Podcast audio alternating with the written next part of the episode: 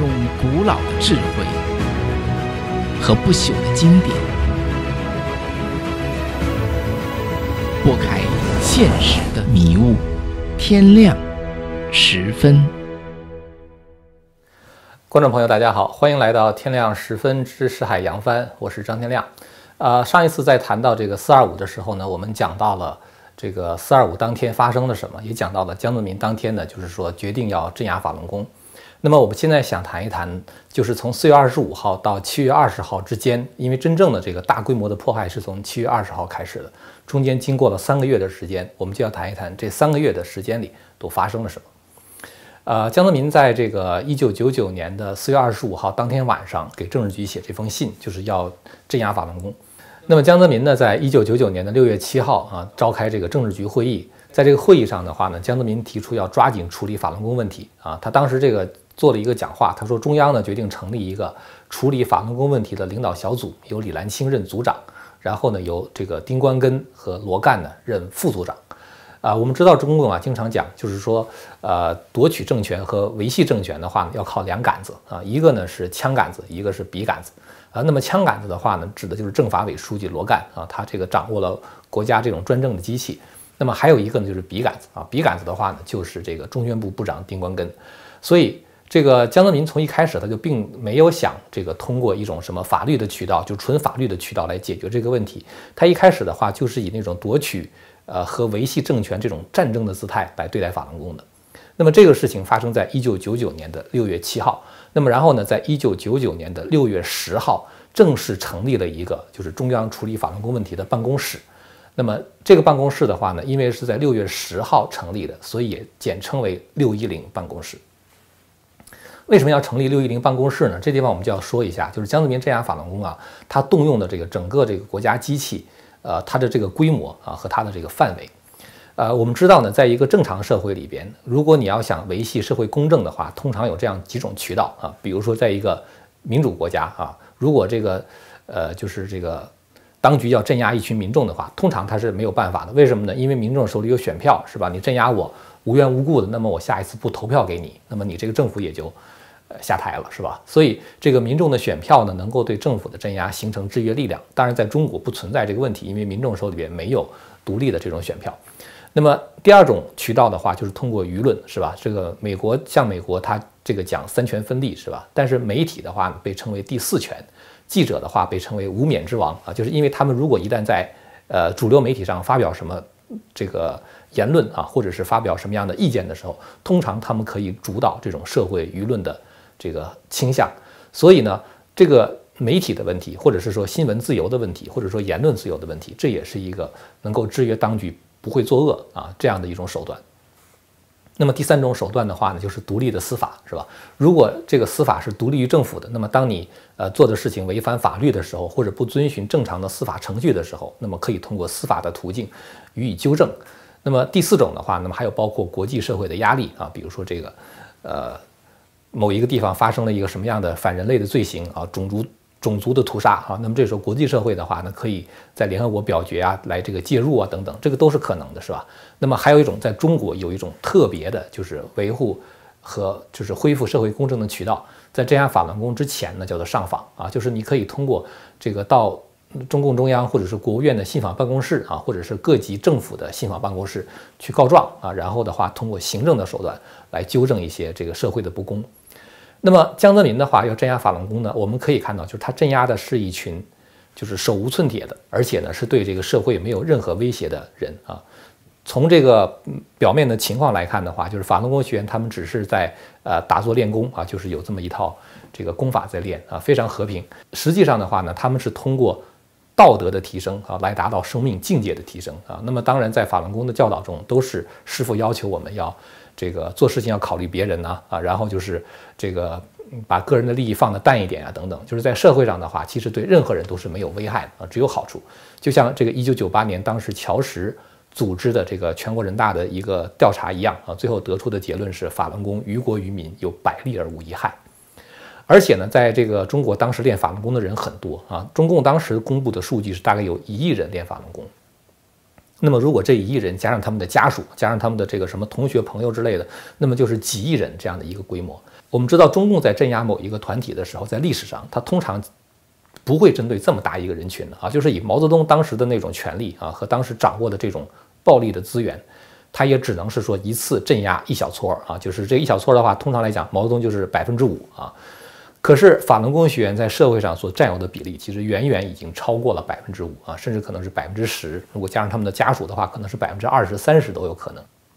所以呢，就是江泽民镇压法轮功的话呢，他实际上是以中共全部的资源发动的一场对老百姓的战争啊。他整个这个架构的话，他也是这样做的。那么在发动这样一场战争的时候呢，江泽民他就需要，比如说让这个所有维系社会公正的渠道全部失效啊，只要有一点点。这个能够维系社会公正的途径，那么他这种镇压就不可能进行下去。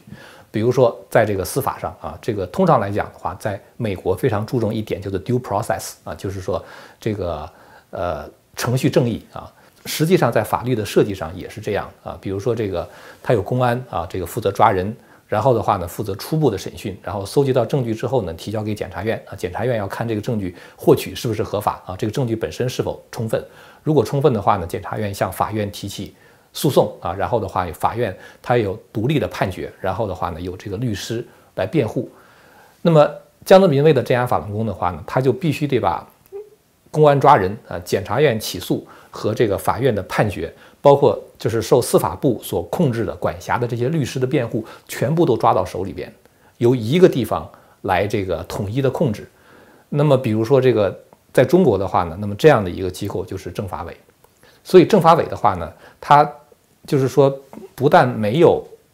这个对程序正义本身进行监视，而且它就是一个破坏程序正义的元凶啊！它提供的是一种我们用这种有一点心酸又有点讽刺性的说法，就是一条龙的服务啊！它命令公安抓人，命令检察院去起诉，然后命令法院判决。甚至在这个审判之前的话，已经把判决的结果就告诉法院要判多少多少年，然后的话命令司法部给这个所有的律师发通知，不得对法轮功学员做无罪辩护。所以实际上政法委就起到了这样一个破坏中国司法的作用。在这个镇压法轮功的过程中，政法委其实已经把中国整个这个法律体系全部破坏了。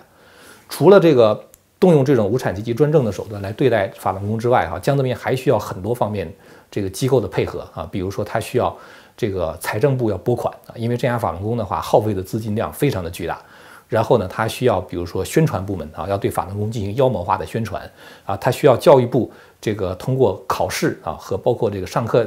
内容这种方式来给学生进行洗脑。然后的话呢，你如果同情法轮功的话，就剥夺你升学的权利，把污是否污蔑法轮功写入到这个呃高考或者中考的试卷里边，让你跟政府保持一致。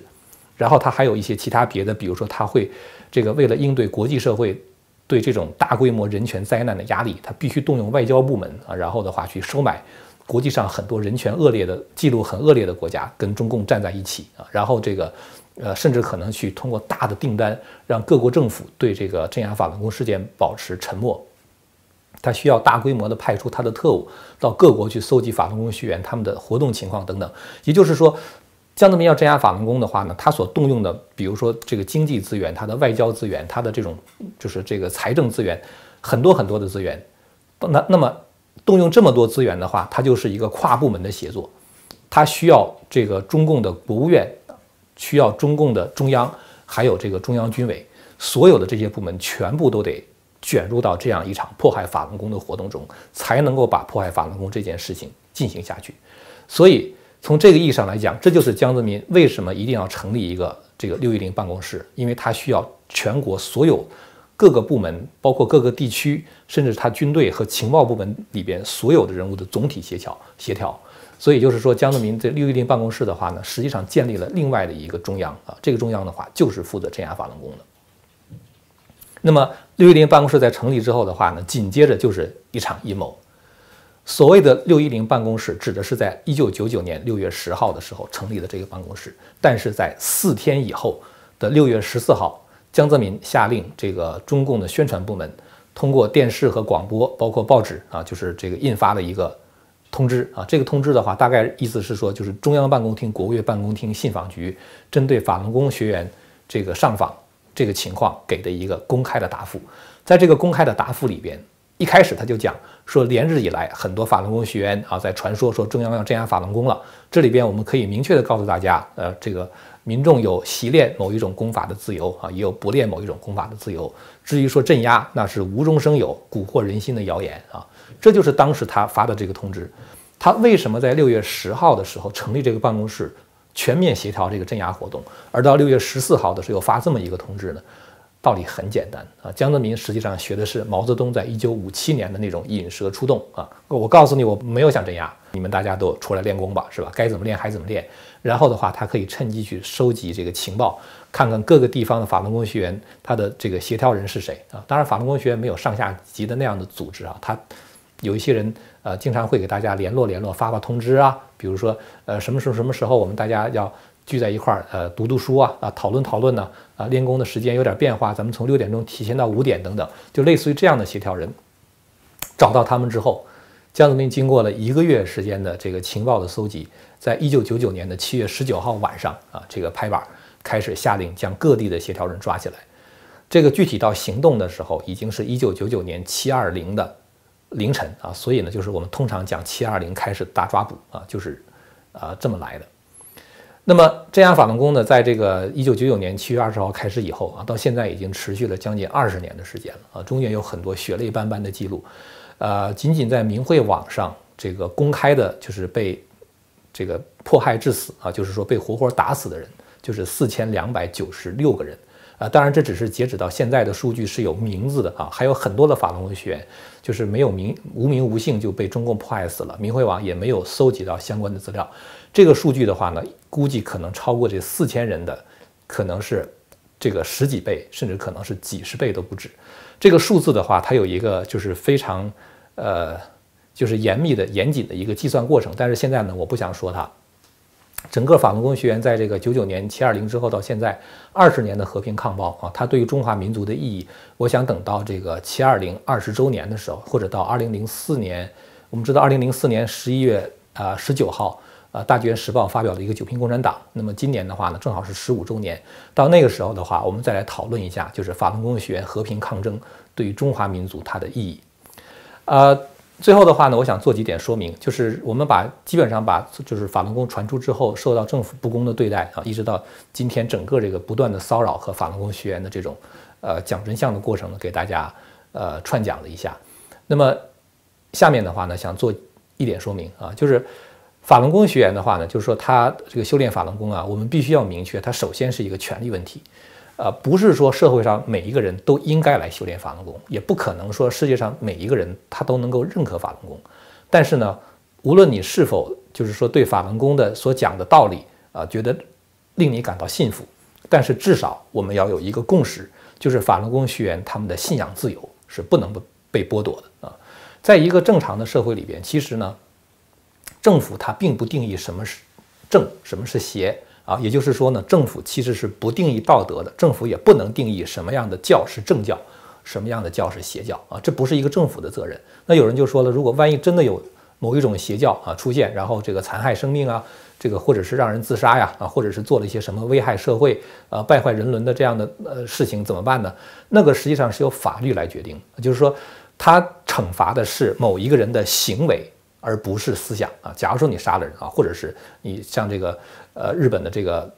奥姆真理教啊，他如果他真的是在这个地铁里面放毒了，那么政府惩罚的是他当时做这个事情这个行为，而不是惩罚人的思想啊！因为法律的话呢，它要求就是这个呃，就是惩罚某一个人啊，必须要同时具备三个条件啊。第一个条件的话呢，叫做违法性啊，就这个人做的事情是违法的啊。第二条叫做主观故意性啊，就是说他。是自己有意这么做的。第三条的话呢，叫做客观危害性啊，确实在社会上造成了伤害啊，是某一些人造成的损失。但如果我们把违法性、主观故意性、客观规这个危害性放在一块儿来看法轮功的话，你会发现，法轮功学员根本就没有违法啊。首先，他信信仰法轮功是宪法赋予的权利啊，这没有违法性。那么再一个的话呢，他也没有任何的客观危害性啊，因为他们是和平的嘛，是吧？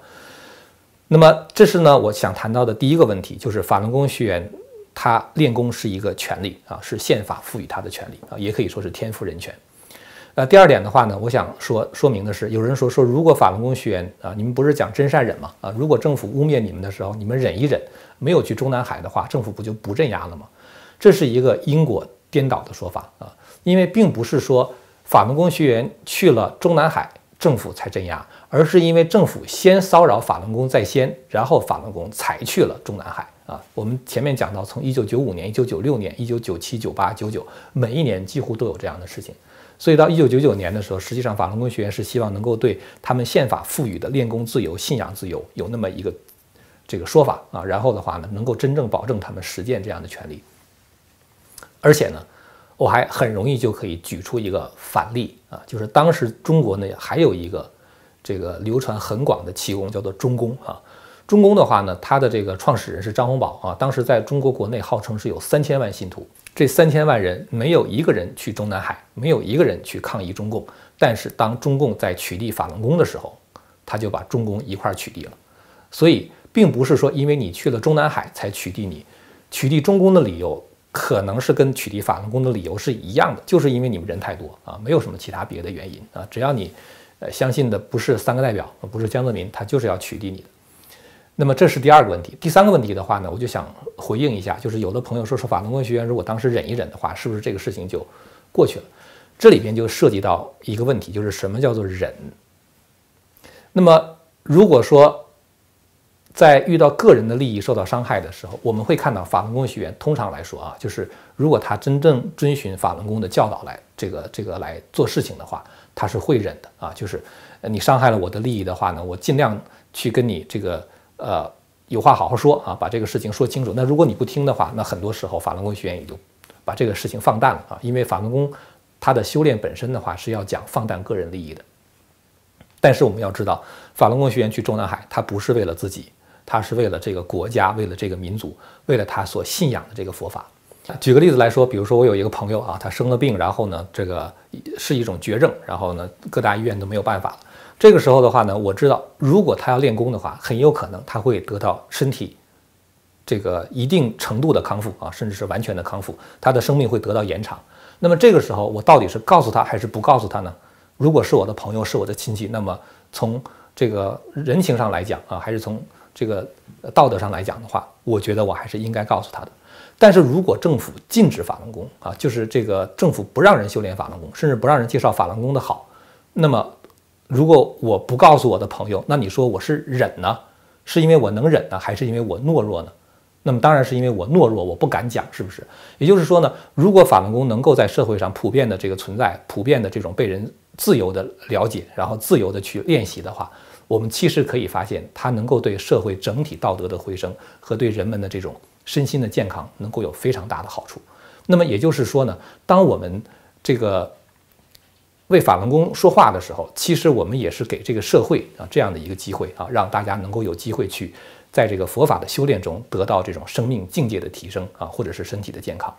所以呢，这个忍呢，他并不是不说话，而是当他在坚持真理的过程中，能够保持一个非常平和的心态。所以在过去的二十年过程中，我们看到。法轮功学员真的是很能忍啊！当他们受到整个国家机器的污蔑的时候，当他们受到政府残酷的迫害啊，那种酷刑折磨，在这种情况下，竟然在二十年间，法轮功没有任何一个学员诉诸于暴力，这难道不是大忍吗？这种忍的话，其实是基于真。和善啊，我们看到法轮功讲真善忍是吧？他们在面对不公的对待的时候，他们没有情绪激动的诉诸于暴力，这个本身是忍的表现。而他们在讲真相，他们在把这个事情的真实的情况告诉给民众，这个就是真。同时的话呢，他们抱着一种善心，因为一个人当他了解了佛法之后的话，对他自己生命的境界的提升啊，对他自己身心的健康是非常有好处的。而破坏佛法，在一个信佛的人看来的话，那是这个犯了很大的罪的。所以说，法轮功学员其实是抱着这样的善心去讲真相，然后呢又没有诉诸于暴力啊，非常的心平气和，忍得非常心平气和。所以我们可以看到，法轮功的抗争的话，其实是是在真正的实践真善忍的价值啊。那么这个时候的话，有的人就说说法轮功学员太傻了啊，这个政府就是这么一个流氓啊，就是这样的一个不讲道理的政府，你为什么要跟他讲真相呢？就是你你干脆就呃不跟他说不就完了吗？有这种说法的人的话，其实还是抱着对法轮功一种很同情的心态说的。那么在这个社会上还有一批人，他们觉得法轮功这个对法轮功抱着一种仇视的心态，因为他们听信了政府这种污蔑的宣传。法轮功所争取的信仰自由和言论的自由，是一个人最基本的权利。在美国呢，有一句非常有名的话，说自由是有代价的啊，Freedom is not free。那么现在的问题是谁来支付这个代价？现在实际上就是法轮功在支付这个代价啊，他们以他们的付出，在这个对抗一个整个国家机器的镇压，在争取这个自由。当这种自由一旦争取到的时候，那么中华民族也就走向自由了。所以你要知道，当法轮功学员在争取自己权利的时候，他也在争取你的权利。当法轮功学员在争取自由的时候，他也在争取你的自由。你可以不说话啊，你也可以袖手旁观啊，你也可以搭便车，反正到时候你也就有了这样的自由和权利了。但是呢，至少我觉得对法轮功这样的行为，你应该在心理上啊，在你的精神上是支持的。呃，最后呢，我还想再说一点，就是这个镇压法轮功啊，它是江泽民的一个个人的决定啊，所以呢，如果当时中共的总书记不是江泽民，而是另外一个人的话，那么这场镇压可能就不发生啊。不管当时的，如果说历史没有假设哈，我们只能想象一下，如果当时中共的领导人是朱镕基啊，或者是乔石，类似于李瑞环啊这样的人的话，镇压就可能不发生。但是呢，如果没有中共这样的一个邪恶的体制啊，它能够动员整个国家机器来推行一个独裁者的意志的话，那么这场迫害也不会像今天这样残酷。所以在镇压法轮功的过程中，我们既要看到江泽民作为一个个人、一个镇压元凶他的责任，我们也要看到整个中共体制在这场迫害中所扮演的角色。那么关于这个四二五事件的话呢，我们一共做了四集啊，就是呃，大家如果有什么意见的话呢，可以在我们的视频下留言啊，或者有什么问题的话也可以提出来。如果您喜欢我们的节目的话呢，欢迎您订阅和传播这个频道。感谢您的收看，我们下次节目再见。